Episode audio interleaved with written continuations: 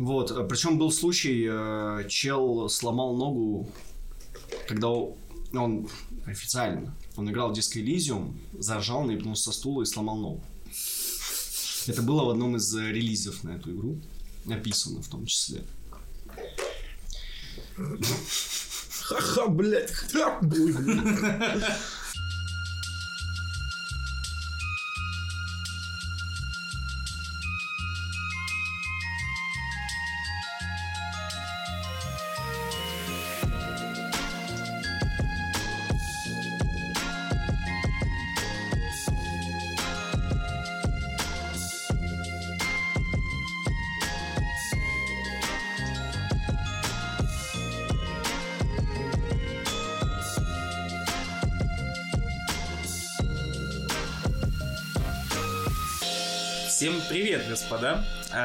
Сегодня мы записываем уже третью часть про игровую индустрию. А, Мы обсудили с вами зарождение игровой индустрии, обсудили темы хорроров, обсудили темы портативного и мобильного гейминга. И сейчас у нас осталась последняя, но немаловажная тема. Господа, что за тему мы сегодня будем обсуждать? РПГ. РПГ. РПГ и российская РПГ, правильно? Это два разных жанра. Абсолютно. Максимально. В корне. А, Сегодня с нами по традиции я, Дима, Кирилл и новоиспеченный, но уже ставший привычным Александр. Поприветствуем всех. Господа, здравствуйте. Да, Здравствуйте. Доброго. Доброго ранку. Доброго ранку. Так, ну что, а, Кирилл, прошу, начинай тему РПГ. Да, я хотел бы начать с истории РПГ, как они вообще начали появляться и все такое. В общем, когда-то там в далеком, далеком 1979 году был такой э, программист вроде как, который увлекался ДНД Ричард Герриот. Он еще тогда был вроде как подростком, э, в старшей школе учился. И вот, э, вдохновившись ДНД и рассказами этот Хоббит, ну, Властелин колец, он написал как бы свою первую игру, которая называлась э, Alphabet World of Doom. Вышла она в 1979 году, и условно это стало вроде как первой, в принципе, RPG, так называемой так называемом жанре Dungeon Crawler. Это вид RPG с уклоном в зачистку подземелий, где в основном однотипные локации, но при этом э, разнообразие врагов достаточно большое. Вот. И, в принципе, он вроде как первый, кто сделал RPG не текстовые. Изначально RPG, которые выходили, они были, ну, вот, текстовые игры. Мгм. Скорее всего, это было из-за того, что на основе ДНД, а там все на тексте основано. Вот. В общем, в 1979 году он делает э, вот это Alphabet World of Doom, и уже в дальнейшем, как бы равняясь на него, создают вот из известных нам, наверное, Dungeon Crawler, можно назвать это Diablo. Мгм. Мгм. Вот те же там вроде как только подземелья в основном. Хотя нет, там есть не подземелья, ну, в основной уклон в подземелье лазить, да. Подземелье Кремля. Да, отличный РПГ. А я правильно понимаю, что он стал первопроходцем именно в визуальном Dungeons Dragons, грубо говоря? Ну, да, он впервые сделал именно игру от первого лица еще при этом. А, это было от первого лица? Ну, она от первого такая лица, условная. Она там визуал был такой, что на черном экране, соответственно, геометрии э, получается как комнаты и коридоры были показаны. Там где не было текстур каких-то, просто Да, линий. черно-белое, только линиями Ага. все Но при этом ты значит, уже как да. от первого лица это Да, видел. да, да, Мгм. да. И уже игроков погружало как-то это При в этом, игру. кстати, И плюс была карта, по которой ты мог ориентироваться, ну вот сверху вид, Мгм. чтобы ты мог э, ориентироваться в пространстве. При этом, я, честно говоря, по-моему, впоследствии от него таких вот прям супер каких-то проектов больше и не выходило. У него даже какая-то относительно Нет, свежая кстати, была вот- игра, но он так ничего же и такого вот... Нет, вот сейчас дальше как раз. Э, После этого он создает э, уже серию игр Ultima. И игроки как бы провозгласили в дальнейшем вот этот э, Dungeon Crawler, Crawler э, Alphabet World of Doom как Ultima 0. Потому что это, по сути, был... Вот Ultima 1, Мгм. первое, это продолжение того же Alphabet World of Doom. Мгм. Ну, в общем, вот эти Ультима первая, вторая, третья особо ничего нового не привносили, но уже с выходом Ультима 4, который вышел в 1985 году, в ней э, вот тот же самый Ричард Герриот обратил внимание, что игроки, которые играли в его игры, почему-то действовали часто не как добрый персонаж, хотя он ну, был поклонником вот этого хоббита, и там все было все-таки, что добро зло побеждает. А игроки любили просто Геноцид знаю, устраивать. Да, геноцид, вырезать там, Да. не знаю, деревни какие-нибудь, грабить. И, Караваны. да, ебать гусей.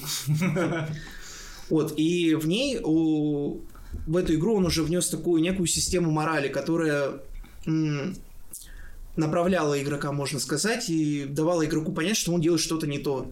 Это условно как выборка, типа, ну, убьешь, у тебя будет одна концовка, не убьешь, будет другая, или не совсем. Система карт, нет. так называемая. Там вроде как концовка одна, насколько я знаю, но при этом, в общем, основная суть игры была в том, что э, главный игрок должен был, ну, персонаж принести как бы покой в земли вот игрового мира. И при этом э, игра никак не ограничивала тебя, ты мог также убивать всех подряд, но при этом падала мораль, и таким путем ты бы до концовки, ну, наверное, не добрался. Мгм. Я не знаю, я сам не играл, Мгм. ну, как я понял, вот так устроен был игровой процесс. В общем, м, Ну, Кстати, на iOS есть, если что. Да? Да. Ну, сейчас купить только нельзя, наверное.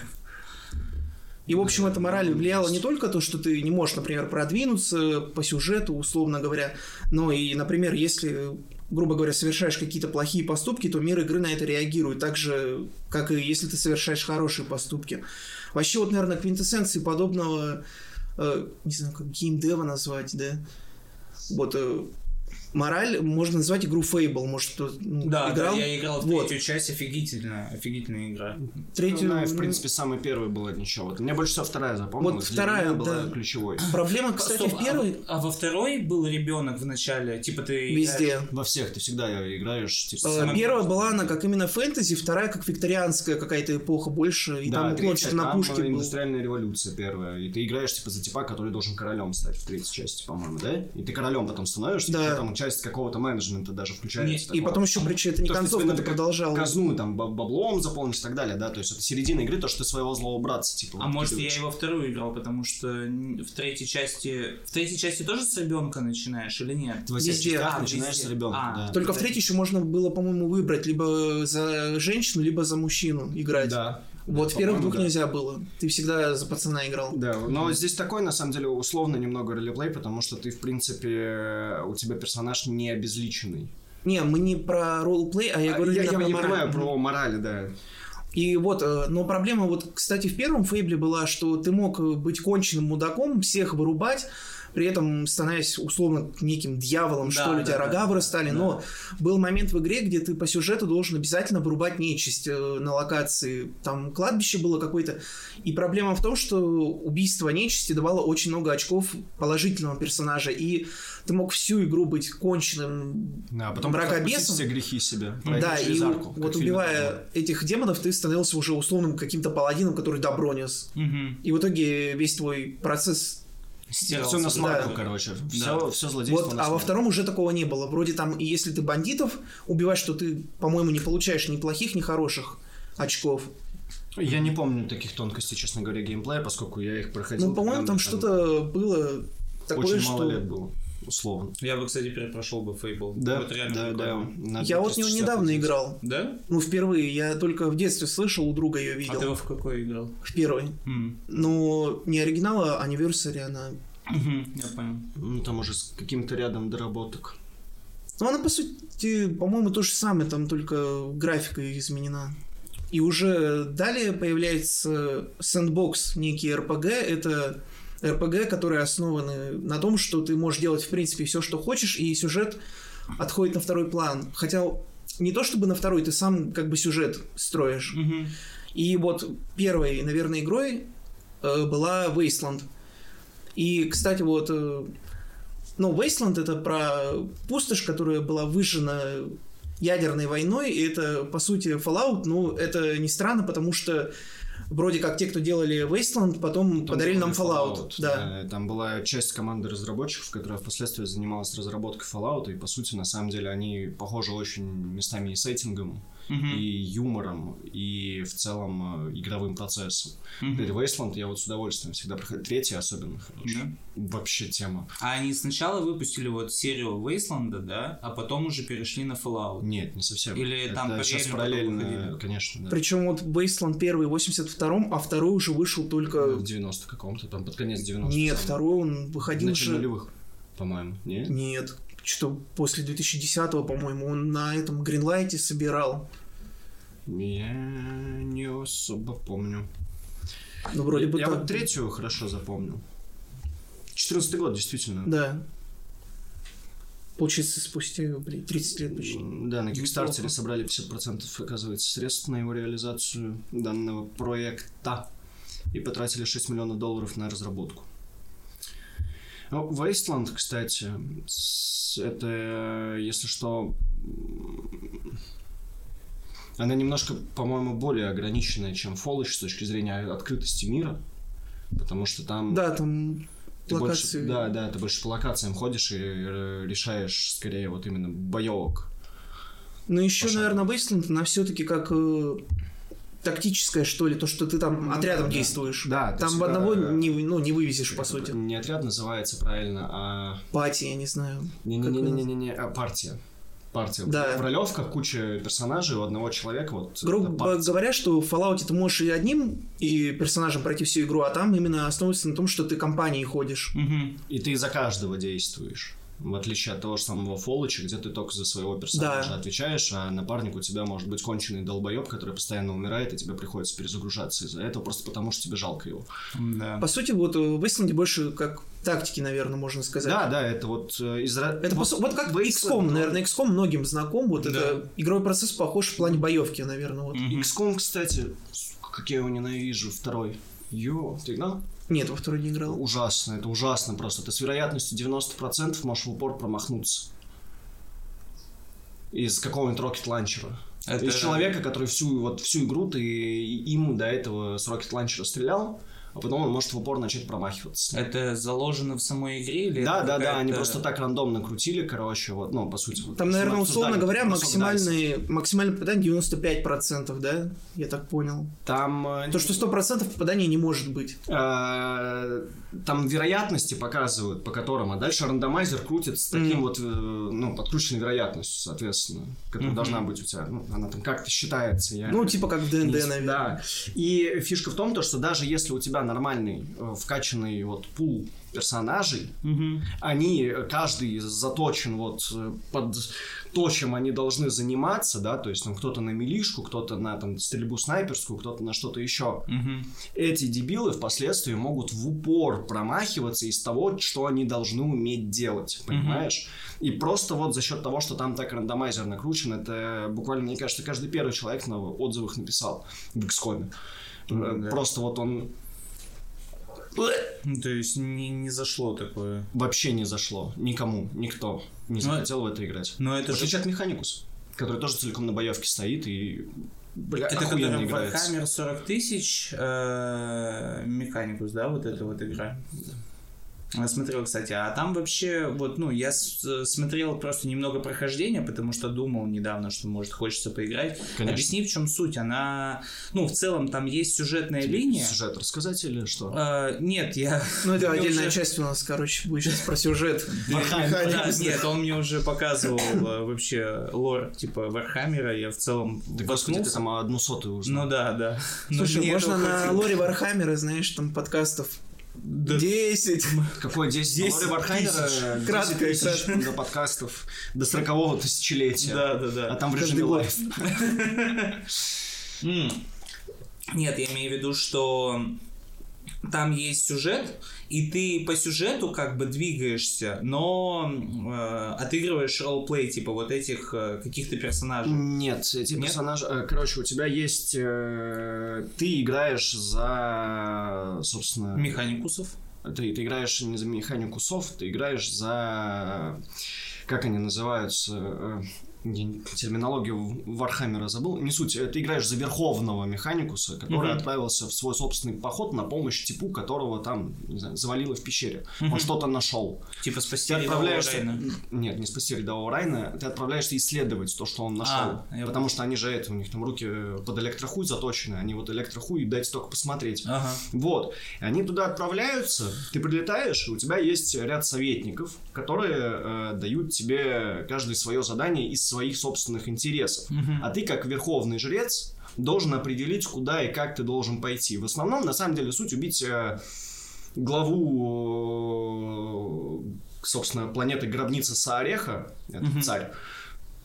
По-моему, там против него Махач идет финальный. Вот. э, И параллельно у тебя там есть ряд боссов, да, в устранении каждого из которых заинтересован э, определенный э, из твоих советников. Мгм. И каждый из этих советников, помимо того, что он твой советник, он имеет отношение к фракциям более крупным из вашего ордена, которые стоят над тобой. И Мгм. получается, что если ты там не выполнял квесты для одного и выполнял квесты для другого, этот в конце игры, по сути, на тебя там настучит, обидится или еще что-то. А. То есть ролеплей вот исключительно в этом. Мгм. Остальное же там построено на как раз-таки боевке. Вот, э, Да, то есть возведённой- все, упирается в бой. Да, да, да, именно в тактику. Мгм. Прикольно. Я, кстати, еще забыл упомянуть про Ultima 4, где условно Exodus? сюжет... А? А, это третья ультима была, Exodus. Нет, четвертая Ультима, вот про которую я говорил, что направляла Да, персонажа, это жанр еще отдельно появился, вот нарратив РПГ, где уже история на А первом потом месте. появился Mass Effect. Да. А, так, опять же, возвращаясь к Вейсленду, э, нововведение в жанре РПГ было то, что там появились уже всем известные условно вот эти спешл. Система, Характеристика. Да, нацелена на характеристики персонажа и умения. Ну, то есть прокачка. Нет, не прокачка, именно то, что вначале ты... А, выбирал, типа, В люб- какие у нет, смотри, в показатели? То, что у него сила есть, Да, вот это ум. В любом ролеплее, когда ты начинаешь играть за персонажа, ну, как бы вот, более-менее аутентичным, ты этому персонажу э, изначально, еще до начала игры, Какие-то свойства набираешь приписываешь, да. характеристики. Это как Project Zomboid, да, мы с тобой играли, вот это примерно то же самое, что вначале делаешь типа пул каких-то характеристик у персонажей, и потом уже с Там, наверное, обилки Ну, просто. Ну, типа, да, но в РПГ это именно влияет э, в большей степени. Мгм. Да, то есть у тебя с тобой могут не заговорить из-за того, что у тебя интеллекта просто Да, не я хватало, понял. тебе могут сказать, «Ты, блядь, дебил, иди отсюда. Я понял. А Project Zomboid считается РПГшкой? Ну, ММО скорее. РПГ нет, наверное. Так Нет. почему ММО онлайн? Вы же там, там же суть в том, ты можешь спать и Это ворваться ну, и... выживач. Ну. Я не знаю, выживач с элементами РПГ. А. Это, ну, не- РПГ не назовешь. Я понял. Ага. Все-таки РПГ это где ты отыгрываешь какую-то заданную роль, а, Мгм. а, Ну. о чем я говорил? В правильном Ты говорил про Wasteland? Ну ладно. Я знаю. А нововве- нововведение. Да, спешл. нововведения, вот эти спешалы появились, и э, убрали систему морали, как было в Ultima 4, там от этого отказались. Э, потому что, по сути, ну, какая может быть мораль в мире, который выжжен ядерной войной? Поэтому ты мог делать абсолютно все, что хочешь, и тебя, ну, как бы, условно говоря, не наказывала игра за это. Там, хочешь, воруй, убивай, опять же, еби гусей, да. А в Ультиме ты бы просто не прошел сюжет. Мгм. Кстати, какая для вас вот игра, где можно заниматься... Для, топовая для вас игра, где можно заниматься абсолютно чем угодно, чем бы вам захотелось. Вот именно по проебу. Saints Row. Saints Row. Fallout 2. Хороший выбор. Можно продать жену в рабство. Стать порноактером. Ты, кстати, ты был в той ветке Фолоча второго, где ты, типа, можешь переспать с телкой в сарае, и в момент, когда ты с ней спишь, туда врывается ее батя с дробовиком и заставляет тебя на ней жениться, и она становится А, спутником насильно. Ее можно там почти рядом э, сразу находится лагерь супермутантов, вот. Ну и ее можно там быстро потратить, если она тебе не нужна. А ты про какую игру можешь сказать так? Свободная, с точки- вот чтобы я зашел туда хуйней пострадать, Да. Нью-Вегас. Нью-Вегас? Нью-Вегас, бля. Типа там, ну, полная свобода выбора в плане того, чем ты можешь она, заниматься. она местами не полная, но Блин, New Vegas это по сути Fallout 2, но в 3D. Да, в 3D. Э, компиляции, и ко всему мне сеттинг гораздо больше нравится, потому что там, се- понимаешь, это как будто бы Мафия 2 в постапокалипсисе, но при этом это РПГ вообще. Будь кем хочешь, делай что хочешь, достаточно большой выбор фракций, буквально там от нацистов до коммунистов. Делай что хочешь просто. Хочешь, ким всех. Мгм. Хочешь сделать так, хочешь сделать так. И что мне там очень нравится, там можно просто попроебываться. Ты можешь туда зайти и 5 часов бродить просто бездумно. Но это как бы уже на play начинается, когда ты, в принципе, для себя уже игру там несколько раз мог пройти или еще что-то. И вот просто зайти туда позалипать, пооткрывать локации и так далее. У меня там на 45 левелов всего. На 45-м э, дается, по-моему, обилка называется следопыт или как-то так. Она открывает, э, ну, показывает все маркировки всех локаций на карте. Мгм. И в один момент ты вот, когда у тебя остается только пойти там в среднем в Легион Цезаря разобраться, ты можешь по этим локациям походить как раз-таки, пособирать каких-то сайт-квестов, может быть, Вышки позахватывать. вышки позахватывать, да, как в Саботере. А что ты ищешь? Fallout New Vegas.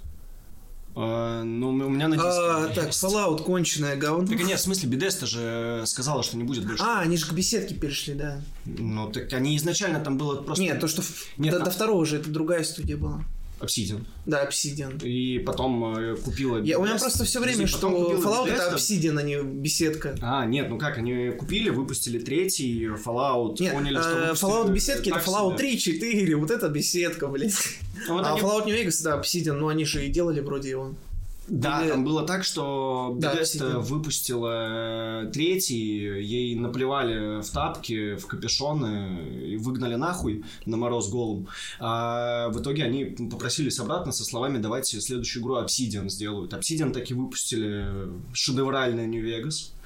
Э, Я, впоследствии- кстати, помню, как я в детстве говорил, что New Vegas это DLC, а мне все говорили, типа, это отдельная игра. Нет, DLC, типа, движок тот же ведь. Я реально считал, что это просто DLC какой-то. В итоге получилось э, так то, что после выпуска New Vegas, собственно, игра всем понравилась. Все, все были этому рады. И такие, давайте вам насрем в тапки Fallout 4 И выпустим». Bethesda такие, ну, теперь мы видели, как надо делать игры, теперь мы сами это сделаем, блядь. И выпустили четвертый Fallout, сука. А потом 76-й. Блядь. Вот Кстати, я вот играл в 76-й, если его не воспринимать как Fallout, там, ну, можно поиграть. Позлипать, да, Да, поугорать. Но чисто гринделка такая. На самом деле, вот сейчас, как раз-таки, сейчас, в 22 году, 76-й играбелен.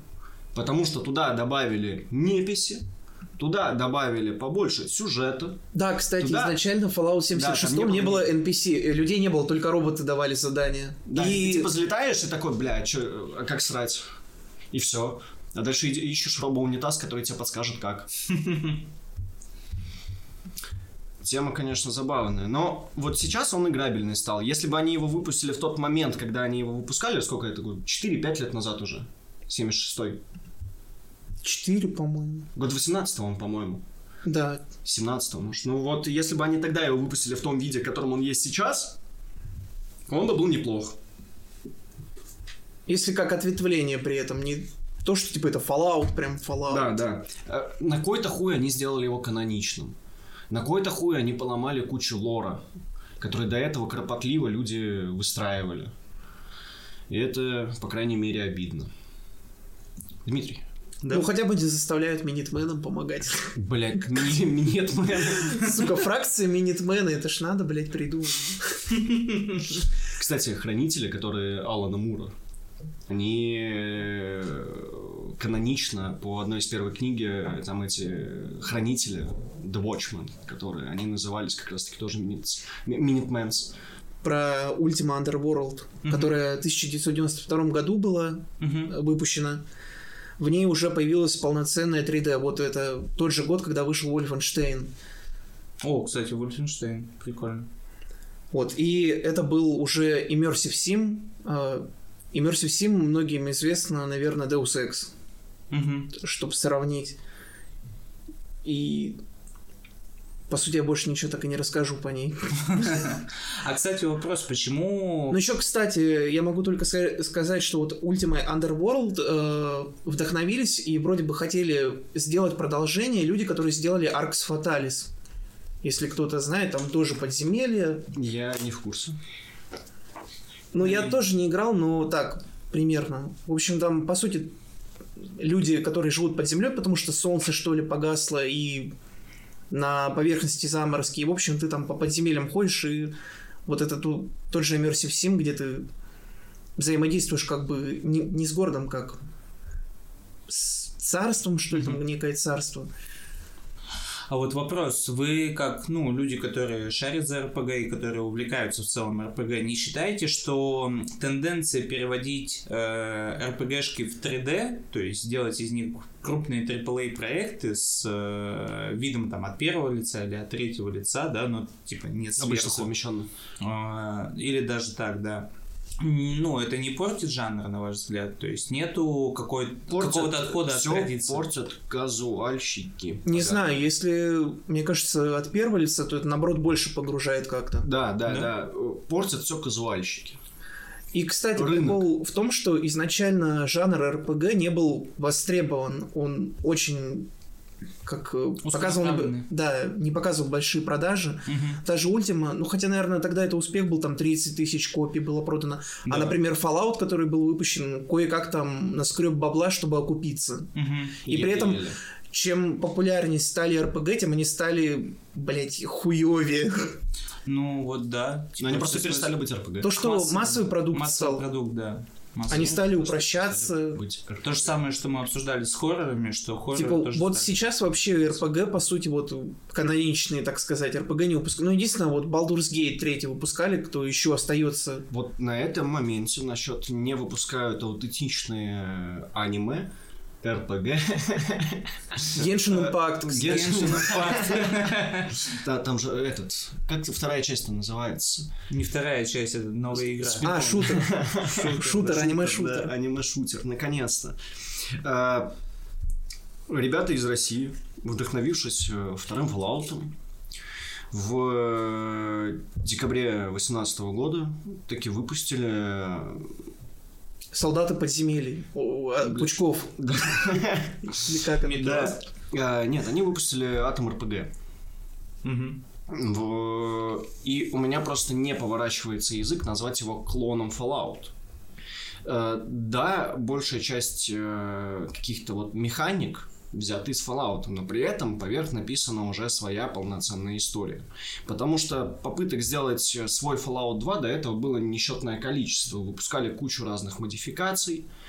И Как бы да, то, что Атом РПГ это не вот наш ответ, блять, американскому. Это Да. именно Ну, игра направлена на русский на русских людей, Ну, то есть- которые поймут. э, Причем она, в не- э, я бы, будучи даже иностранцем, возможно, в нее поиграл, если бы у меня была вот какая-то часть, ну, там, желания, не знаю, поиграть во что-то с такой вот русской культурой. В случае, если- Ну это, кстати, нормально же. Это как нам интересно посмотреть, как э, в другой стране что происходит, так и американцы, например, Сталкер тоже. Им просто интересно, что... ну да, да, им, их забавляет этот лор просто. То есть нам же тоже забавно. И они там смотрят, типа, блядь, такое возможно, это просто города русские. Ну да, но типа это как Red Dead Redemption мы играем, мы же нифига не ковбои, и типа у нас Вот никогда эстетику не было. Да, получить. эстетика просто, типа, получение... Вот, за- и ну, именно с точки зрения эстетики, вот этих вот дворов, девятиэтажек, панелечек наших родных, вот этой водочки, самогона и прочего,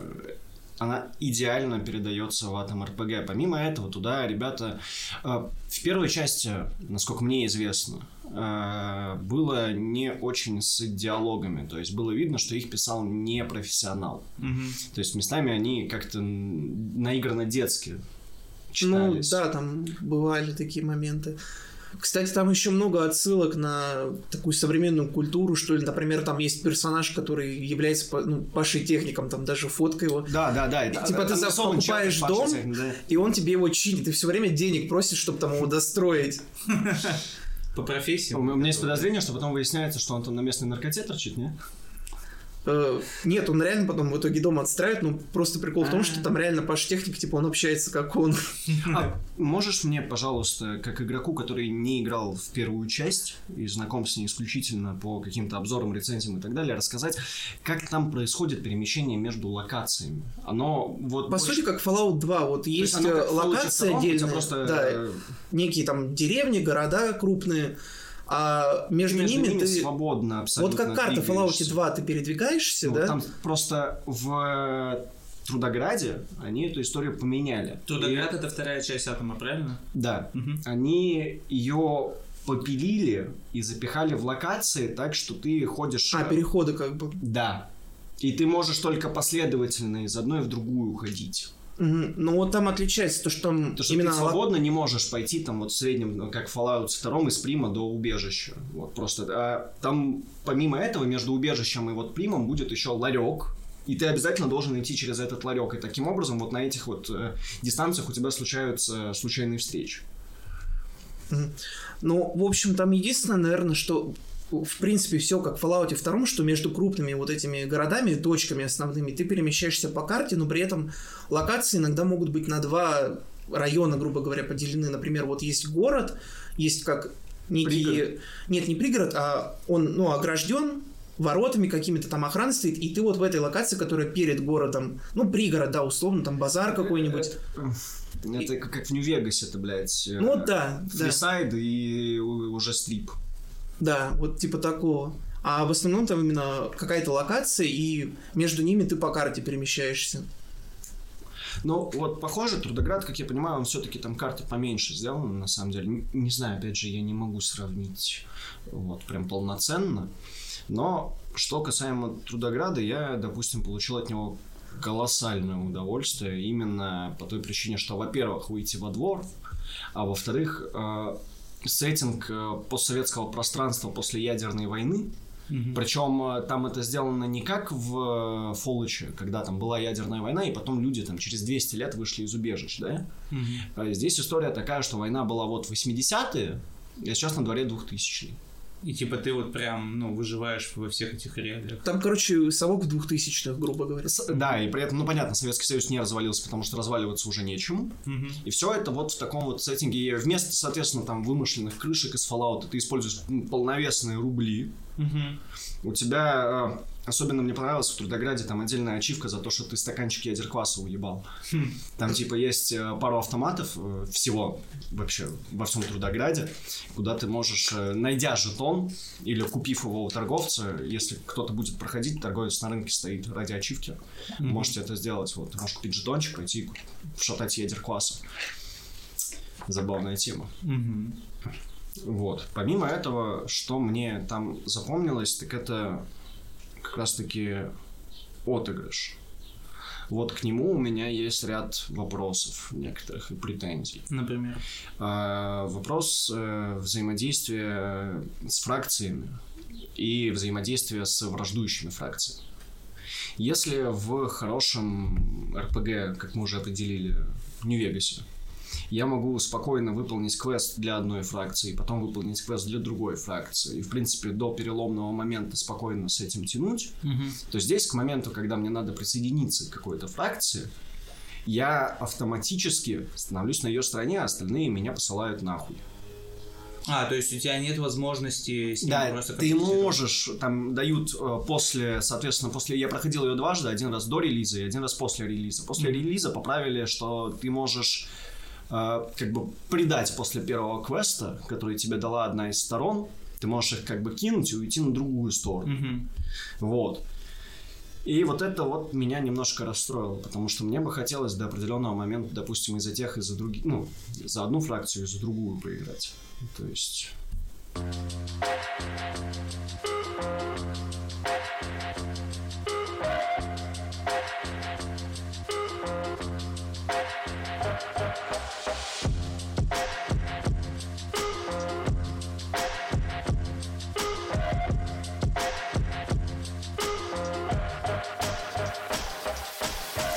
отличие от того же самого Fallout, допустим, в э, Атоме использована боевка как раз-таки от Wasteland. Мгм. То, что поле попилено на квадраты, а не на шестиугольники, как это сделано, соответственно, в фолочах. Мгм. Вот. В принципе, вот именно геймплейно она, опять же, не сильно отличается, но тут важно смотреть саму суть вопроса. Почему эта игра была сделана, для кого она была сделана и как к ней отнеслись те, для кого она была сделана. Мгм. Сделана она была для нас, жителей СНГ, вот этих вот любителей коробчатых домов, думеров. И нам она играется просто идеально. Под сигарету вечером лучше быть не может. Кстати, вопрос, извини, что перебью. Э, Не заметили ли вы такую тему с российским геймдевом в целом, что э, вот, например, западные игры, они пропагандируются, ну, в основном и для Запада, и для всего остального мира. Ну, то есть нам тоже интересно играть, там, условно, в лоре GTA, да, там, в городе Лос-Анджелес, хотя мы его не знаем. А? Лос-Сантос. Ну, я имею в виду, по, по примеру, он сделан в Лос-Анджелесе же, правильно? Вот. Э, Ну, Лос-Сантос. Это Вот. город такой в Америке. Кстати, думаешь, он вообще есть? Наверное, деревня какая-нибудь. Да нет, наверное. Это, ну, там город э, взят с Лос-Анджелеса. Лос-Архангельск. Лос-Архангельск, да. А, вот, и то есть мы в этот лор очень хорошо погружаемся, мы понимаем э, суть, хотя сами не являемся представителями этой культуры. Но очень забавно, что у нас, например, вот э, в российском геймдеве м, В Испании есть, извините.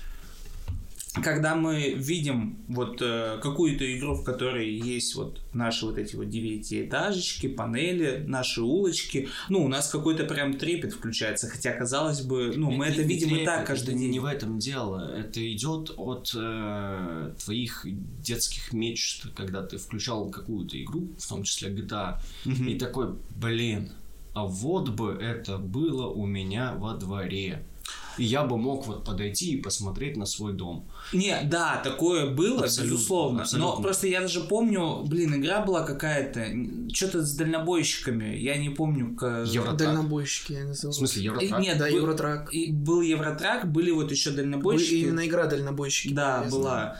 И в какой-то из них сделали большую карту по России. Вот в какой-то из этих Это двух серий, не помню. Второй Евротрак, и там э, Псков сделан прям.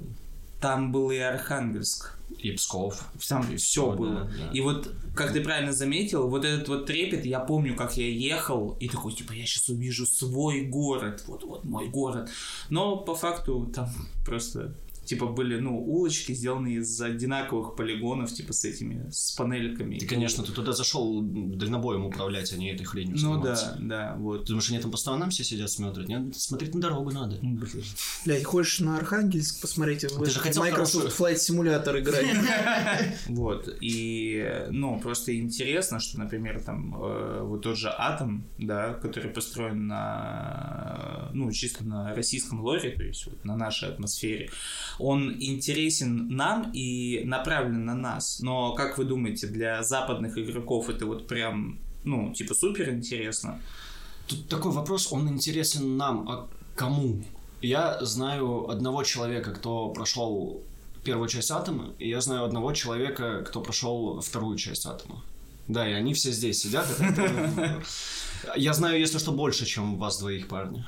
Э, Людей в целом, типа, ты имеешь в Да, виду? да, да. И Здорово. э, тут вот вопрос, а кому это интересно?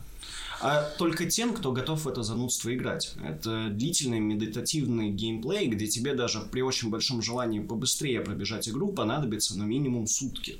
Я имею в виду 24 часа именно игры. Мгм. Это при очень большом желании пробежать ее. Вот, как я понимаю, Кирилл там наиграл кучу часов и так и не прошел. Я 60 часов наиграл, я, наверное, до половины максимум дошел. Ну вот, а у меня на 67 часов игры в Трудоград э, два прохождения уложилось. Первое, я помню, я потратил 38,5 часов. Мгм. Но я ее проходил до релиза, и там были проблемы гигантские с балансом. Некоторые моменты были просто крайне нереш- ну, нерешаемые. Их приходилось, я переигрывал там бои по 50 раз, по 100 раз. При том, что у меня не было сейвов во время боя Мгм. из-за уровня сложности. И приходилось сейвиться только перед боем. И прикинь, если ты забыл это сделать, А по дороге может быть еще случайная встреча, и раз на раз не приходится. Ты забыл там сохраниться на этом месте, и пока ты туда шел в следующие 50 раз, ты просрал все здоровье там, или все аптечки. Ко всему, допустим, в отличие от э, Фоллища, по-моему, там очень строго к игроку, конечно, отнеслись с точки зрения зависимостей и наркомании. То, что в Fallout такого жесткого, ну вот, чтобы настолько оно было, этого не случалось, как по мне, потому что здесь э, ты буквально там с пары тычек э, во время боя лечиться можно только стимуляторами. Ты не можешь, типа, взять и схавать палку колбасы. Соответственно, когда ты лечишься стимуляторами, два стимулятора подряд, три стимулятора подряд, ты наркоман. Дальше ты не можешь жить без дозы, и тебе надо постоянно еще и наркоту искать. При этом, если у тебя заканчивается действие наркоты, на тебя Если напад- что, мы против наркотиков, но Я по игры игре, говорю. да, по игре так Э, необходимо. Если у тебя заканчивается действие, на тебя накидывают кучу дебафов, и с большей частью этих дебафов жить просто невозможно. Мгм. То есть, зачем это было настолько жестко реализовано? Ну, может быть, действительно пытались отучить гопоту от Спайса, но гопота не играет в пошаговые стратегии. Э, У вас ломка пива. Не, ну, мне кажется, реалистичность просто пытались привнести целом. Ну, а всегда ли нужен такой реализм? Всегда Вот. ведь условности. Вот да, вот хороший да. вопрос, потому я, что... я, Не, причем, я там кстати- только что завалил их Тиандра. Вот э, реально, там есть у китайцев на корабле, они держат там в подвале какого-то бабалеха. Вот. э, Сладкого. Причем я надеялся, что после релиза с ним можно будет как-то взаимодействовать, но нет, он э, после релиза опять же выбегает на тебя как дебил, и ты просто его сразу кладешь. Вот. И после этого ты, соответственно, внезапно за реализм становишься торчком. Я понимаю, что это некоторые допущения лора, но, типа, зачем так жестко? Ну, вот я говорю, с реализмом вопрос хороший. Вот, кстати, да, Кирилл, я с тобой согласен, что в основном про реализм в играх кричат казуальщики, которые хотят ультра правдоподобную графику, которые хотят, чтобы все было максимально, типа, вот по-живому. Мы не про тот реализм. Почему не про Мы то? про реализм в плане Геймплей. логики Вот какой-то. как у Таркова, вот там реализм. Хочешь реализм, он подошел полутать типа, вначале посмотри, во что он одет, потом загляни в сумку. В сумке ты нащупал предмет. Потратить некоторое время, чтобы понять, что это за предмет, и только потом ты сможешь его подобрать. Ты про такой реализм? Нет, так даже если про такой реализм говорить, то, ну, это же на самом деле мало кто оценит. Ну, то есть, почему никогда не будет э, большого реализма в играх, потому что, ну, в них станет невозможно играть. Условно, если ты безумный фанат автосимуляторов, и тебе там э, очень нравится, чтобы все было максимально правдоподобно, то единственный вариант, в котором ты сможешь поиграть, это если ты себе купишь полноценный кокпит, который будет на механизмах, типа, и, ну... А, э, ты сказал каркасная рама. Если что, он имел в виду такую железную раму, в которой кресло стоит, кокпит. Ну, это кокпит Если вы хотите купить себе кок, Не, это считается кокпит, типа, и он стоит на механизмах, которые отыгрывают все твои столкновения, он отыгрывает наклоны при поворотах и так я далее. не знаю, как это Вот. Это единственный вариант, когда ты можешь поиграть в нормальный автосимулятор. Во всех остальных случаях это будет казуал. А 100%. можно ли считать симулятором то, когда ты наслаждаешься физикой процесса, несмотря на условности управления? Как это, допустим, с Форзой. В один момент, когда я начал играть на механической коробке передач, да, Мгм. вот с определенного там понимания, с, с, с клатчем, сцеплением и прочим, Мгм. э, до меня дошло, что я вот это вот все лучше буду исполнять на джойстике, при этом наслаждаясь физикой игрового процесса. А, Что- в этом случае симулятор? все равно казуал. Это нельзя назвать симулятором, потому что, типа, ты не можешь джойстиком так отыграть э, сцепление. Типа, как ты сделаешь это, ну, в том же кокпите, Ну, например. купи руль. Нет, Наоборот, я от руля да, он отказался. имеет в виду, что он пользу отказался от джойстика. руля пользу джойстика. По Я причине считаю, как раз перехода на управление со сцеплением, с коробкой передач механической и так далее. Именно по этой причине я вообще взял джойстик в руки. М. ты, ну, ты так не сможешь отыгрывать сцепление. Я просто, ну, единственные игры, в которые я более-менее играл вообще, это спортивные симуляторы, в том числе и автосимуляторы. И то, о чем ты говоришь, я прекрасно понимаю. Но я тебе честно скажу, я тоже в Форзу играл, причем играл и в последнюю Форзу, которая вот только-только вышла. Но ты про Horizon говоришь.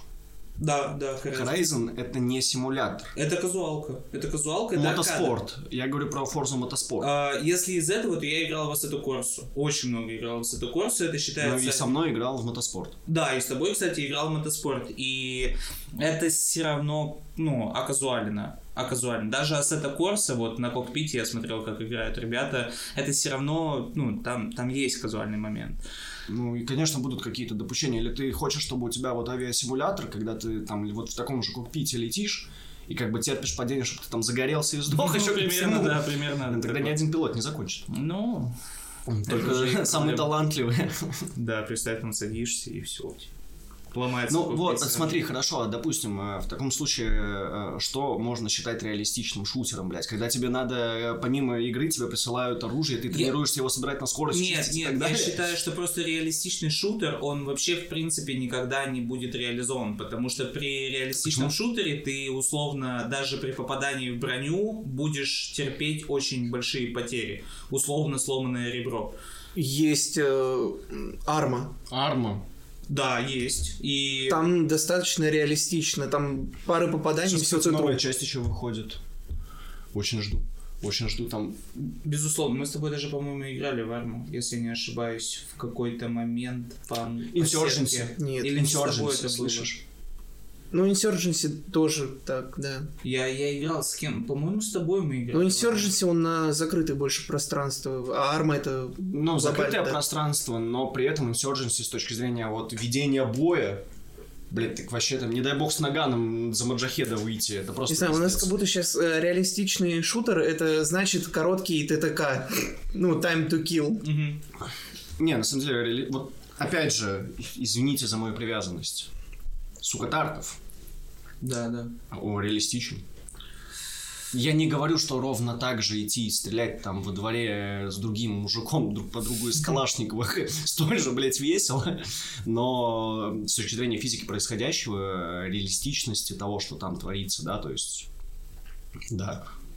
У тебя там в ногу ранили, тебе надо шину наложить. Обезболивающим плюсы- вколоть, Это плюсы еще РПГ, на мой взгляд. Это большие плюсы РПГ, что ты можешь такие штуки отыгрывать там, а, но в шутерах... Так это как раз таки в шутере в пользу реалистичности к тебе добавили. Чтобы вот, вот. Но... Вот поэтому он так популярен с- в, в этих вот узких кругах. Мгм. Поэтому в него играют. Ну, я и говорю, опять же таки, в узких кругах. Ну, то есть, не реалистичные Ну, как, игры, любая но- слож- как любая сложная игра, она не будет всегда очень популярна. Да, да, да. Если вы мне назовете суперсложную игру, которая была мега популярной, я удивлюсь. Ну, Dark Souls. Ну, Souls-like наверное, игры, только- они, в да. принципе, это Мне скорее кажется, феномен. мне кажется, это больше, ну, как типа... Не знаю, мне челлендж. кажется, в Это Dark Souls позеры играют. Нет, это челлендж. Я Это- как-то это играл как- в Dark Souls, и причем, блядь, мне она показалась сложной не из-за того, что управление какое-то, блядь, странное, вот серьезно. То, что, например, там... Нет, я имею в виду в плане даже прыжок какой-нибудь банальный сделать. Там в третий я играл, ну я всего два часа Ты наиграл. не контролируешь персонажа во время прыжка, он там летит куда-то. Нет, про то, что, например, тебе надо там... Вот после первого босса, короче, как проходишь, есть какой-то, блядь, не замок, а... Ну вот, э, лока, да, такая, э, хаб. Я не знаю, как его назвать. Там есть э, спрятанное кольцо, чтобы тебе его забрать, нужно на крышу запрыгнуть. При этом, чтобы запрыгнуть на крышу, там, не знаю, расстояние от земли полметра максимум. И ты не можешь просто залезть, но тебе надо грубо говоря, через баг какой-то э, разбежаться с камнем, при этом ты должен быть голый, условно говоря, иначе броня тебе не даст далеко прыгнуть. Мгм. Ну, это странно. Ну, то есть такая чересчур излишняя продуманность. Ну, типа, бля, игра же сложная, нахуй, Ну так да. что даже на крышу забраться. Но это Смотри. правда, это челлендж, потому это как типа Gravity Defight, условно, то есть э, игра просто на вот это вот типа выполнить, выполнить, пройти, убить босса, там еще что-то, ну такая тема, Ну, как мне кажется. Насчет прыжков в эшкрейке, допустим, ты когда начинаешь играть за персонажа, он у тебя нулевый. Мгм. И э, ты не можешь прыгнуть туда, куда может прыгнуть чел, который до этого прыгнул 150 раз куда-то. Мгм. Он прыгает выше, чем ты. И бегает он быстрее, потому что до этого он на шифте больше передвигался. Мгм. При этом, если ты стрелял больше, чем он, то стрелять ты будешь лучше. Мгм. И там э, в прикол вот прокачки статы устроен именно в том, что ты делаешь, что у тебя и прокачивается. Ты, у тебя не выпадает скиллов, которые ты можешь куда-то раскидать. Мгм. Ну, кстати, вот в Альхейме также есть. Ну, инди-игра там про викингов. Тоже все, что делаешь, ты и качаешь, по сути. То есть, если ты до этого Кстати, никогда опять не же, жарил вот- шашлык, ты его и не пожаришь с первого раза. Опять же, если вот про этот реализм говорить, вот, э, например, в этом свитках четвертых есть э, такая хуйня, что ты при любом ударе энергию тратишь, любой прыжок энергию отнимает, даже бег э, без шифта, по-моему, энергию отни- отменяет, ну, это заебет, мне кажется, любого. Мгм. Когда ты просто идешь, и у тебя энергия кончилась. Типа, вот нужен ли такой реализм? Вот э, так, с такой же Понятное темой... дело, что если в жизни ты там пройдешь до хуя километров, ты выдохнешься. Но Ну там да. ты, грубо говоря, минут пять идешь, все, надо отдыхать. Э, Вот с таким же примерно тупым реализмом я сталкивался э, в очень-очень старых НБА. Я очень много играл в НБА, 2K, именно серию. И а, там, когда ты создаешь своего персонажа, у тебя фишка в Ты том, в что ты можешь... очень старый, это 16 год.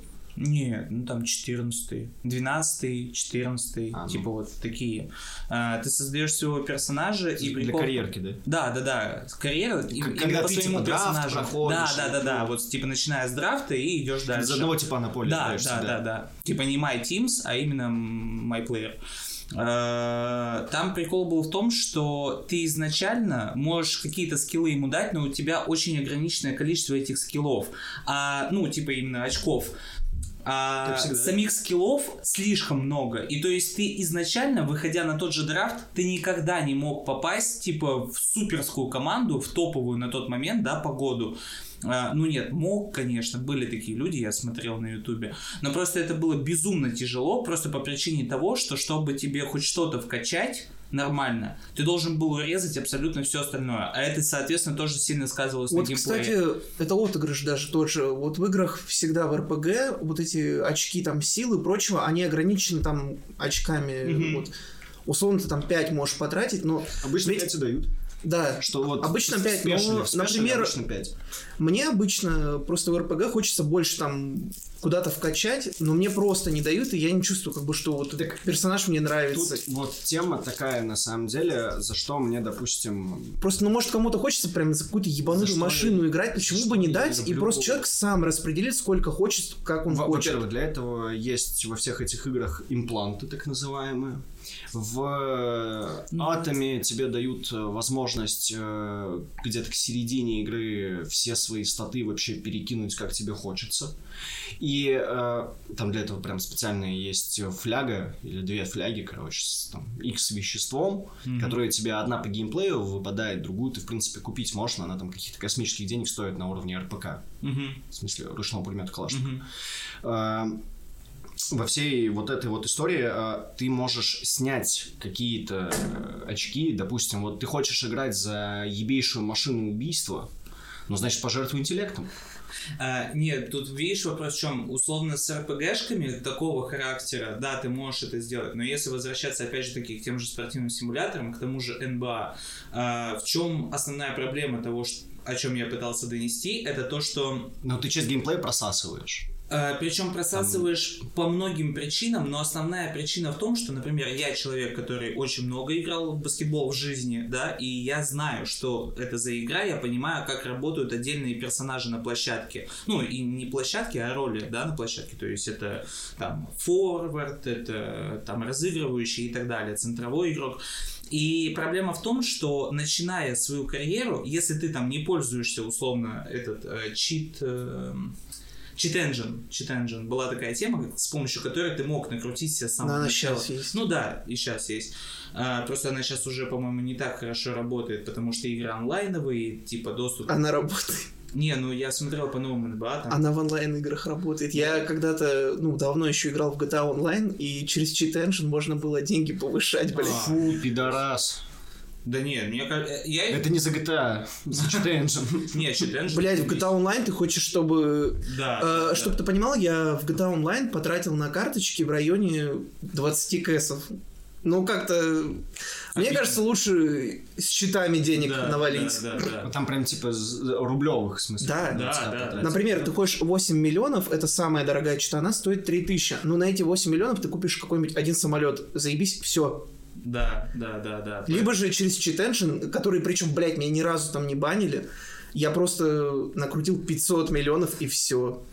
У меня коре- просто я сужу по совсем старой GTA 5 в силу того, что я не фанат серии. Нет, раньше GTA 5 А. до обновления, после э, ограблений, вот как только ограбление выпустили, и после него пошла пизда какая-то полнейшая Вот. с донатом. Вот э, просто до этого момента, допустим, у меня у товарища, он играл на Ване, вот, ну, и я, соответственно, к нему иногда за- за- позалипать заходил, он садился играть в дотку, я играл, собственно, в пятую GTA, вот. Э, У него было очень много денег на счету, и при этом я уверен, что он, Он- не... Ну, смотря ск- Ну, Смотри, слушай, если он э, задротил, прям Не, задротил. чувак, если даже задротить, у меня в день получалось, наверное, максимум нафармить, ну, если не выполнять ограбления обычные, ну, полтора-два максимум ляма.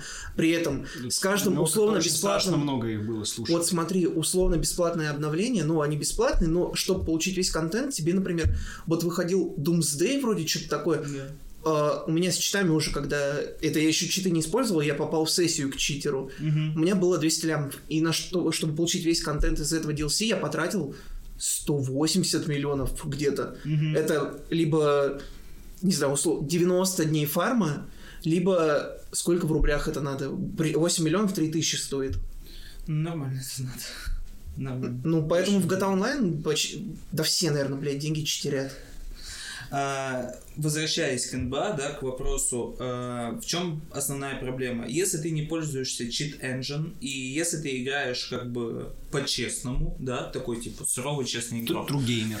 то примерно первые, я не знаю, первые игр там 20-30, а то и 40, ты будешь играть э, как, ну, типа на ассистах. Ты знаешь, да, что такое ассист? Ассист это типа, когда ты в основном даешь пасы. э, Да, ну, я думаю, все поняли, ну, помощь. Да, да, да, помощь. То есть ты играешь на помощи. Саппорт. Саппо, да, ты играешь как саппортер, по сути. И в этом есть основная проблема, потому что если человек, даже предположим, знает вообще суть игры, да, в баскетбол, то это не всегда означает, что он умеет правильно прогнозировать игру и, ну, верно отдавать ассисты. Это очень тяжело просчитать площадку и в целом дать ассист так, чтобы тебе было максимально результативно это. При этом снимали с тебя поинты во время самой игры за любую хуйню. Предположим, ты стоишь в обороне, персонаж, ну, э, этот, Непись. непись, да, тебя обходит, у тебя сразу же минус идет. А у тебя не прокачана защита. Ты ничего не можешь делать. Против тебя там условно вышел какой-нибудь Леброн Джеймс. Потому что ты себе выбрал... Это боксер какой-то, да? Да, да, да. Вот, и, ну, соответственно, вопросы. Почему ты с самого начала не можешь вкачать себе, предположим, ну, хорошую защиту? Или там э, очень хорошо прокачать нападение, чтобы ты мог отыгрывать хотя бы помимо ассистов вот это вот. Ну вот опять же, типа, из-за баланса игры иногда на- нарушается тот же отыгрыш своей роли, и люди начинают с э, манчкинизмом заниматься, как бы в обход э, игровых каких-то правил, там, логики игры, Да, да. Накапливать себе, не знаю, там, блядь, опыт там Мгм. и прочее говно, чтобы просто играть нормально. и у да. тебя теряется вот этот отыгрыш. Здесь такой момент, типа, понимаешь, э, ты говоришь о том, чтобы в игру внесли официальный инструмент создания имбаланса. Не, не им баланса, просто по факту за отсутствием возможности такой, ты, Ты- так ты- или иначе нет, смотри, вынужден допустим, заниматься фармингом. Тимоша Мозгов в любой серии НБА. Вот, от- Да. окей, Тимоша Мозгов, да? Да, Наш отличный игрок. Да, да, безусловно. Ты когда-нибудь пытался им штрафной кинуть? Это безрезультатно. А треху. Безрезультатно. Но при этом в защите он отлично играет и ставит сверху. Да, да. С- Почему ты сейчас требуешь, чтобы сделали легальным возможность для того, чтобы Тимоша мало того, что в защите играл как гений, так еще и в нападении был тяжелым форвардом, еще и кидать мог откуда-то. Нет, кстати, не, не смотри, ты, вот- своего персонажа, понимаешь? Когда, лёгкий. предположим, я, типа, выбираю центрового, да, в создании игрока, и у меня, по идее, должна хорошо, Центрового. как минимум, прокачана Мы защита. пацаны с окраины, но все здесь центровые. но- Э, у меня как минимум должна хорошо быть прокачана защита, а я, ну, типа, не могу этого сделать. И все, что я могу там в ближайшие кучу э, игр, это отдавать ассисты результативные. Что я должен с этим делать? Из-за этого возникает у, у игроков желание фарминга. Причем фарминг может выходить как в рамках самой игры, так и тот же самый вытекает в персонажа, который становится, по сути, имбалансом. То есть ты в лучшей команде в итоге в конце тащишь вообще все. Да, а ты всегда хочешь быть им балансом. Нету ни одной игры, в которой ты не хотел бы прокачать все на максимум. Отлично. Теперь, возможно, это и есть ответ на твой вопрос. Почему этого не добавили? Потому что это имбалансно. Ты хочешь быть имбалансным, и ты к этому идешь. И этот путь игрок должен пройти честно. Ну, А, Чтобы такое вспомнить из того, что где-то вот сразу начинаешь насасывать просто вот сходу. Вот без игрового процесса, при этом куда можно войти. Я Типа не, ты заходишь не хочу, сразу- я не хочу сразу опять приводить Ишкрек. Поэтому кто-нибудь. Fortnite. В Fortnite это скорее со скиллом проблема. Ну, тот То же есть самый там- баланс. Он же все равно фри-то-плейный. Да, не, я пошутил. Уже фри-то-плей? Да, да, Да. фри-то-плей. Ну вот, видишь. Не, я пошутил просто. Понятное дело, что нет. Э, не знаю, что из имбалансного есть такого. Типа, ну, онлайн какие-нибудь, сто процентов. Где... Просто где ты нах- заходишь, и тебя нагибать сразу Да, начинает. да, где... у- Бесплатный шутер, блядь, Warface какой-нибудь. А, кстати. Зайдешь, э, типа не там задонатишь, ебут. Да, Все. это- нет, э, я говорю про такие проекты, где ты не прокачав своего персонажа, изначально в основном просасываешь. А. я не знаю, Ну, ну языке можно, Ну, не те- помню. спортивные симуляторы все. можно относительно так, э, не знаю, ну колда какая, любая колда, потому что вначале тебя никаких перков там нету, насколько я знаю. А, нет, ну стандартные там, да? Плюс, Ты имеешь в виду Не, ну в колде, онлайновую? Да, например, в колде же есть онлайне прокачка там и... самые метовские, я в силу того, что все-таки в Call of Duty много часов потратил в разные. Э, Там э, какая тема? Э, Есть, да, обилки, которые открываются с левелом. Не, я даже, наверное, не обилки, базовые. а смотри, я играл только... перки. Не, не перки даже скорее. А, Я в MW3, по-моему, играл, больше я Ну, в Call of Duty ну не играл. да. И там ведь есть э, прокачка оружия каждого отдельно. И, Да. например, я помню, что под конец прокачки оружия появляется локатор врагов. э, Да. По датчику сердцебиения. Да. Но вначале у игроков его нет. Да. Значит, у них Но там нету преимущества. локатор тебе тоже на самом деле не очень Ну, сильно. но все равно это преимущество Это какое-то. преимущество сильное. Так или иначе. Оно тебе не сильно поможет. Во-первых, он э, спокойно вообще контрится. Для этого отдельный перк есть, Да, называется. но вначале у тебя нету его. Невидимка есть. Они, твои перки, они всегда, по-моему, все открыты. Там Не- хватает набора перков для того, чтобы делать что угодно. Ты можешь Ну, любую я не помню, я давно Просто, играл. Понимаешь, э, метовских перков, их не так много, и они из серии Call of Duty практически вот из игры в игру не меняются. И по- почти те же самые перки, что я использовал в Modern Warfare, да, то есть это легковес, невидимка и ли- либо легковес, либо невидимка, это синие перки, насколько я помню. И второй желтый, э, по-моему, не скорость рук, а там, которая на два оружия, чтобы ты два тяжелых оружия мог носить. Да. вместо не пистолета. знаю, хорошо. И они не меняются в Warzone, они вот практически такие стоят. Ну, Большая хорошо, ладно. Просто бесполезно. Предположим, ну, не знаю, танки, War Thunder какой-нибудь. Там Танки War Thunder, э, ну да, ты типа залетаешь Тебя- на тебя- дефолтном самолете, но есть же типы, которые, в принципе, на этом дефолте продолжают играть, потому что им по стилю игры он подходит больше всего. Ну, может ты, кстати, там, получается, не с самого начала сосешь, потому что вроде как там, там же эти, как ранки танков. эти. А, ну да, и кстати, ты начинаешь да, сначала вроде Да, нормально-нормально, потом тебе, блядь, давай деньги. То есть, Да, да, Завлечь-то надо. да, да, может Ну, быть. такое тоже. Вот э, я просто и пытаюсь вспомнить из игр, где ты не вот как не наигравшись, ну понятно, Dark Souls. Отличный пример этого, то, что ты будешь насасывать, если ты пойдешь не на ту локацию, на которую тебе надо пойти. Да, в Dark Souls ты в любом случае вначале насасывать хоть где будешь. Ну да. Если не играл вообще ни в одну Блин, часть серии. Вопрос интересный, кстати. Вот я пытаюсь вспомнить тоже хоть что-нибудь. где- Типа, я говорю, я вот в Dark. Souls 3 Хорошо, давай на примере вот автосимуляторов с баскетболом. Прикинь, если бы тебе... Автосимуляторов? Ну вот ты влетаешь... Спортивных симуляторов. Автосимулятор. Ты влетаешь в автосимулятор, ну, в спортивном, в гонке. А, ну давай. В гоночке. Ты влетаешь в гоночке, и тебе сразу дают э, топовую тачку в игре. Смысл тебе в нее играть. Э, Ты должен насосать количество гонок определенное. Ты должен часть э, приехать там вторым или третьим и Нет, сказать, ну, слава кстати, богу, я там хотя бы третий. Опять же, Там же есть, есть. э, категории Да, машин, да, там там мощности условно говоря. мощности, Там баланс тебя всегда... Типа ты не участвуешь на каком-нибудь, Смотри. не знаю, блядь, мини-купере против Формулы-1. Да, да. Там Нет, ты участвуешь на мини-купере против мини-купера, только э, за соседним мини-купером сидит непись, которая лучше тебя Да. эту трассу знает, и она проедет ее лучше себя. Если ты будешь ошибаться, ты так никогда этого не сделаешь. И ты не сможешь лететь изначально на машине лучше, чем есть. Просто тут разница очень большая, что тут соблюдается баланс и возможности. Например, даже в той же Форзе, вот э, Кирилл, я знаю, тоже играл в последнюю часть, и он не даст соврать, что... э, Говно, блядь, я эту форсу удалил, короче, когда из-за физики у меня машину развернуло, я удалил. Э, Суть в том, что ты даже в онлайне, если ты заходишь с самого начала, у тебя самая дешманская машина, у тебя сверху появляются значки типа Easy, Medium, Hard. Ну, против других персонажей, что ты Кстати. не будешь на них выходить просто так. Опять же, в Форзе Конечно. я занимался этим э, манчкизмом, да, там была такая хуйня, что какую-то машину, Porsche какой-то, можно покупать за вроде 150 тысяч, а потом что-то или несколько их покупаешь, в итоге, короче, ты продаешь и получаешь в два раза больше, нихуя при этом не делая. Мгм. А, вкачиваешь эти, там звездочки, навыки, вот машина. Да-да-да. Вот, ты прокачиваешь навык какой-то, да, и там он дает тебе 150 тысяч, потом продаешь машину эту, и ты в итоге в плюсе на 150 тысяч.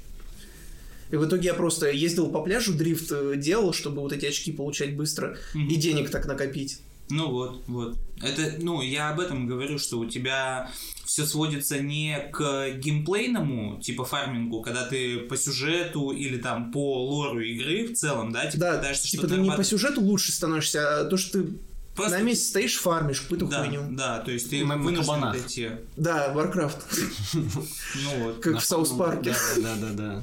Надо убить миллион кабанов. Вот, вот, я об этом пытаюсь донести, что, на мой взгляд, вот эта тема неправильная. И если бы там тебе условно давали возможность, ну, я не знаю, ты заходишь в тот же НБА, да, и тебе говорят, что ты можешь играть не суперски, но нормально, предположим, на тех же трехах сразу же. Вот, типа, ты любишь кидать трехи, вот у тебя там, не знаю, из 10 7 будет забитых. Не 10 из 10, ты не супер, типа, не то, что ты просто кнопку нажимаешь, там все летит у тебя, а типа там 6-7 из 10 у тебя будет залетать. Это клево. Потому что человек, предположим, умеет отрабатывать. То есть ты все-таки за казуал тупишь. Э, Да, да, да, в играх я больше казуальщик, я считаю, что это, ну, такая сфера, в которой, ну, каждый должен отдыхать так, как он хочет. И если, предположим, Ну, кстати, для этого есть уровни сложности. Да, Можно ведь э, да, конечно. сделать так, что от уровня сложности, условно говоря, сколько очков прокачки получишь. Кстати, условно, насчет да. сложности... Или э, там просто отдельно сэндбоксовый мод, где ты сам Вот, настраиваешь как хочешь. Вот, вот, Вот, да, условно. насчет э, вот этих вот, кстати, уровней сложности мне очень понравились. Есть вот плохая реализация уровня сложности, когда враги тупыми становятся. Ну, Когда они тупые и жирные просто.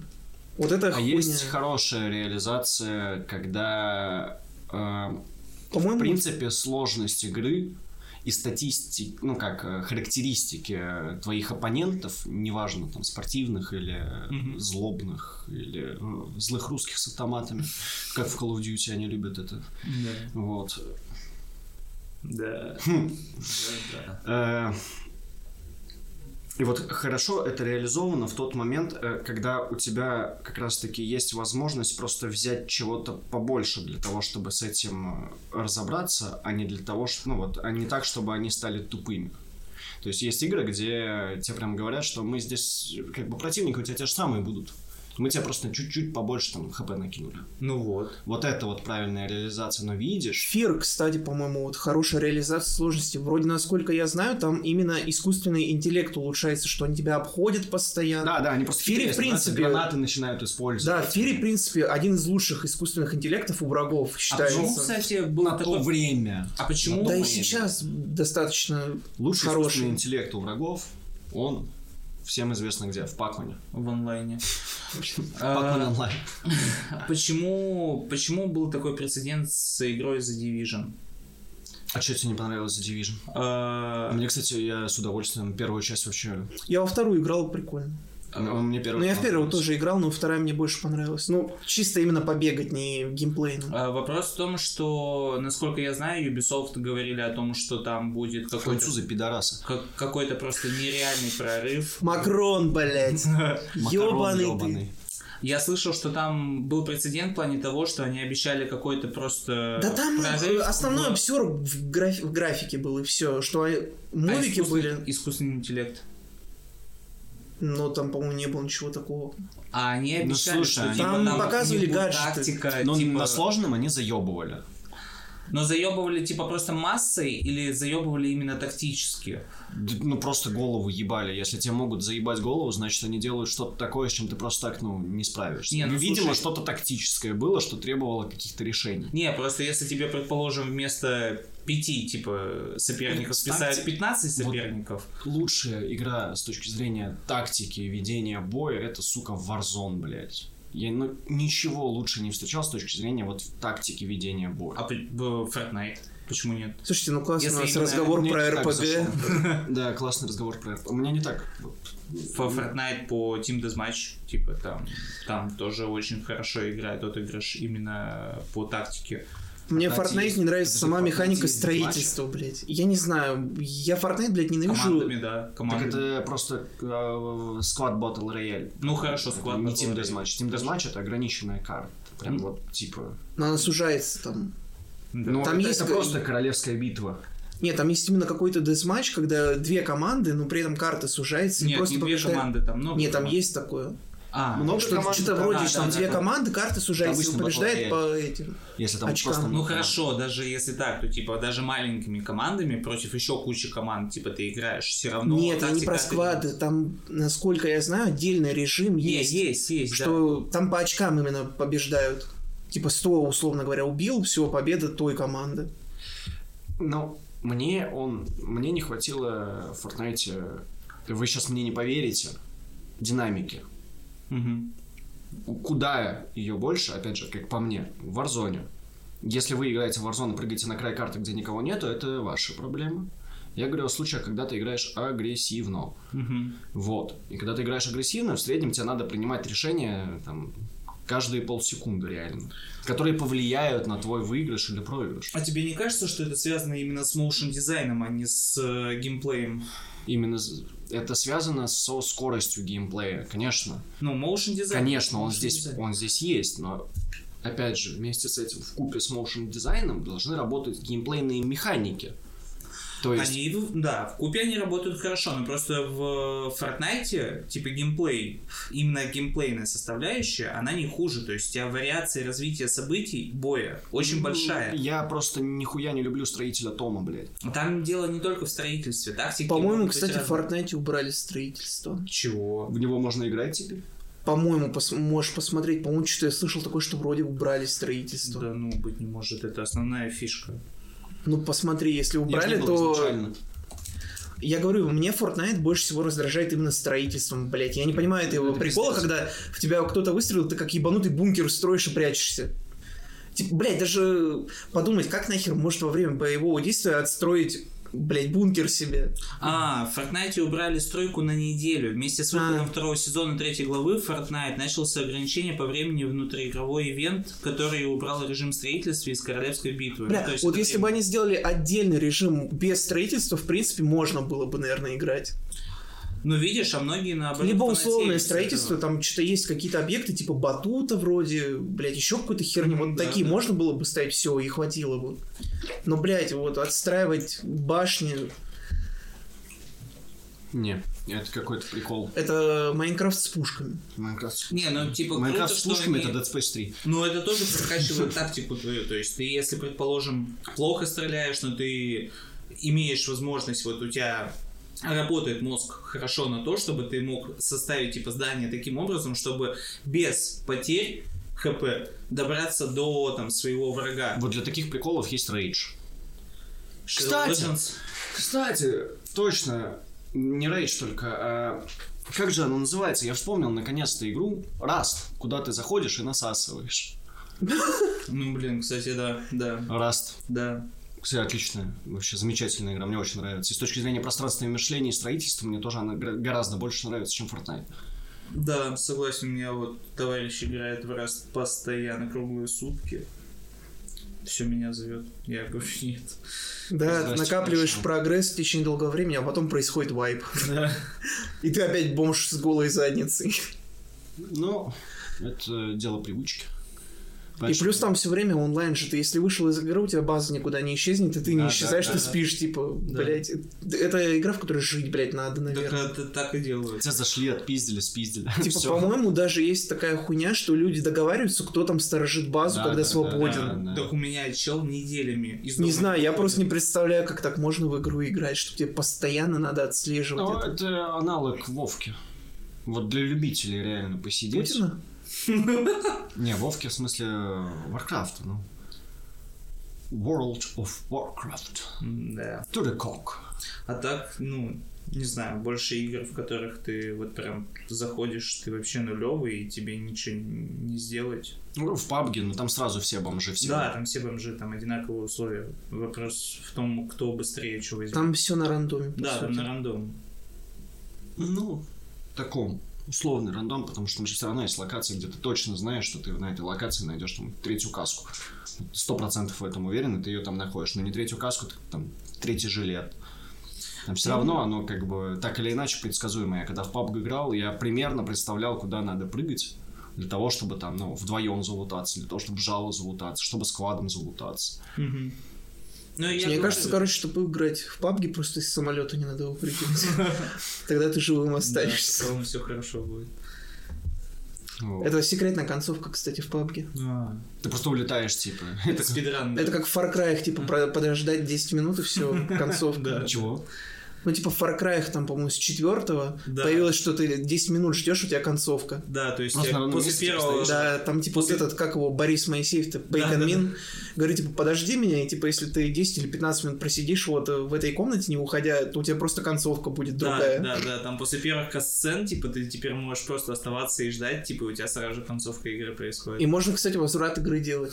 Типа, бля, ну я прошел все. Все, да, типа. Можно даже самую высокую сложность ставить, не Это боясь. охуительный спидран, реально охуительный спидран. Это для казуалов, короче, которые, типа, блядь, я на самом сложном прошел. Типа, за сколько? За 10 минут. Самый лучший спидран это, я думаю, знаком же с игрой Disco Elysium.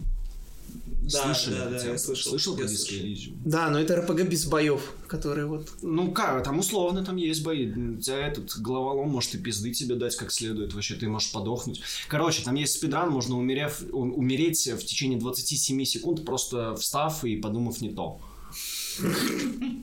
Типа за 27 секунд можно пройти, это будет полноценная концовка, это официально ты прошел игру. Титры, там все дела. Нормально. Вот, кстати, насчет, опять же, РПГ. Так. Мне очень понравилось. FIFA. PS, блядь. Disco Elysium. Disco Elysium, она с точки зрения РПГ просто охуительная. История про адски бухающего копа и полицейского из другого отдела, который приехал, нашел этого бухого дебила и начал с ним шататься по так называемому ревашоль в поисках э, людей, которые повесили дебила во дворе, труп которого ты не смог снять в А, течение Красный недели, барон, потому что ты ли? бухал. Да, блядь. Из Ведьмака. Ебать, черешня висит, нахуй. Кстати, тоже это российская игра. Да ладно. Да, на СНГ. Разработчики. Я думаю. А почему тогда она вышла только на английском сначала? Хороший вопрос.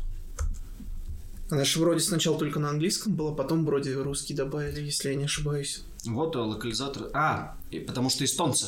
Они не А. совсем русские. Но СНГ, СНГ. Все равно СНГ. Вот. А, ну типа у них это замедленно вышел русский, потому что они не особо торопятся. Ну, да. Причем, слушай, ее анонсировали в шестнадцатом году, выпустили в девятнадцатом.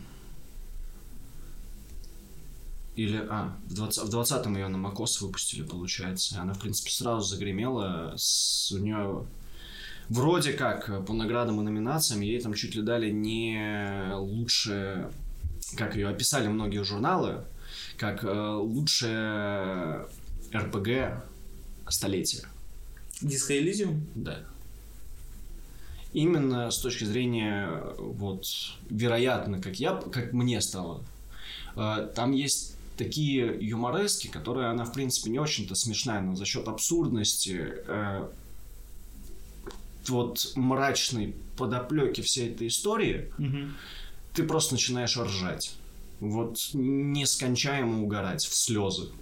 То есть, э, когда ты подходишь к э, какому-то солевому пиздюку во дворе, он тебе говорит, куна, похуй, еби отсюда грязный коп, и ты вот в голове это все составляешь в одну картину, как как бы офицер полиции подходит к там 12-летнему мальчику во дворе, а тот говорит, слышь, пес, пошел нахуй отсюда.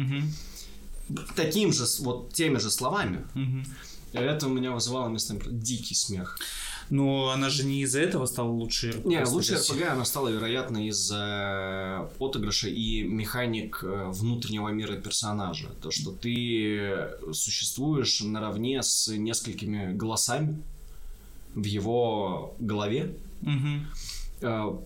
Помимо этого, ты как бы будучи вот этим Гарье Дебуа, э, ты можешь в том числе и спросить, а вы слышите эти голоса? Угу. Ну, и концовка в дурке, блядь, будет. Да, да, ну... Концовка... не знал Лучшая концовка в канаве, на самом деле, когда ты просто спился и все. Ну, я... Э, это очень странный игровой experience для того, чтобы его вообще как-то охарактеризовать или сказать, на что это было похоже. Угу. То есть ты скорее всегда в собственных мыслях, это вот топ медитативного геймплея, где ты читаешь и такой, твою мать, что же здесь творится? Вот, причем был случай, э, чел сломал ногу, когда он официально, он играл в Disco Elysium, заржал, наебнулся со стула и сломал ногу. Это было в одном из э, релизов на эту игру, написано в том числе. Ха-ха, блядь. Ну вот примерно так и было, да. Да. Вот это... У тебя что-то еще по истории осталось? Нет, все, с вами был микрофон на полшестого. Да. Дмитрий, Кирилл, Александр. Всем спасибо. Ждите следующих выпусков.